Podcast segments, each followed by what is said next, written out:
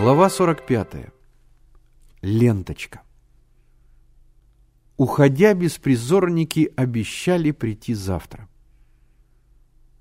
Довольные первым успехом, пионеры обсуждали поведение беспризорных. Невдалеке на асфальтовой дорожке Борька сам с собой играл в расшибалочку. «Эй, жила!» — крикнул Генка. «Что же ты на велосипеде не катаешься?» Борька промолчал.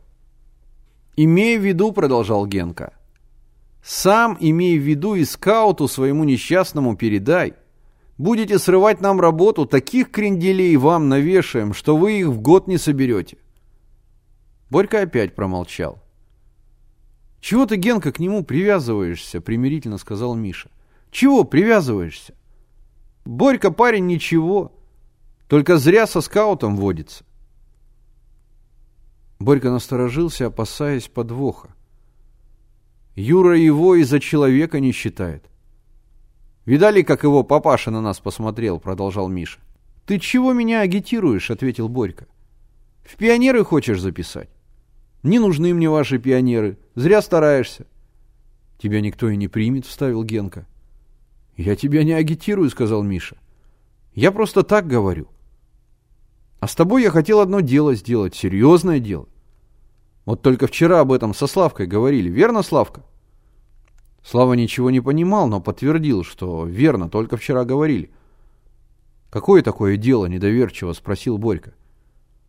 «Видишь ли», – продолжал Миша, – «мы ставим пьесу из матросской жизни, и нам нужна матросская форма, тельняшка, брюки, бескозырка, старая или новая, все равно. Главное, ленточка, чтоб была, и название корабля на ней. Может, достанешь?» Борька усмехнулся. «С какой-то радости я буду для вас стараться». «На дармовщинку хотите? Дураков ищите? Мы заплатим?» «Хм». Борька задумался. «А сколько заплатите?» «Посмотреть надо. А сумеешь достать?» «Я что хочешь из-под земли достану. Дашь ножик? Сейчас ленточку принесу». «Настоящую?» «Настоящую? Тащи». Борька поднялся с земли. «Без обману?» «Точно тебе говорю, неси, получишь ножик». Борька побежал домой. «В чем дело, Миша?» – возмутился Шурка Большой. «Что это за пьесу ты собираешься ставить? Почему я об этом ничего не знаю? Я тебе потом расскажу. Это для другого дела». «Как это потом? Я руководитель драм-кружка. Ты не имеешь права меня обходить. Я отвечаю за художественную часть». «Ну и отвечай», – пожал плечами Генка. «Никто тебе не мешает». «Тише», – остановил их Миша. «Борька». Подбежал Борька, в кулаке он что-то держал. «Давай ножик. Покажи сначала». Борька чуть разжал и показал краешек смятой черной ленточки. Миша протянул руку. «Дай, посмотрю, может, она не настоящая». Борька сжал кулак. «Сначала давай ножик. Не беспокойся, настоящая». «Эх, была не была». Миша протянул Борьке ножик.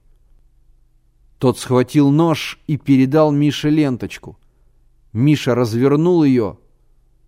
На потертой ленточке мальчики увидели следы серебряных букв. Императрица Мария.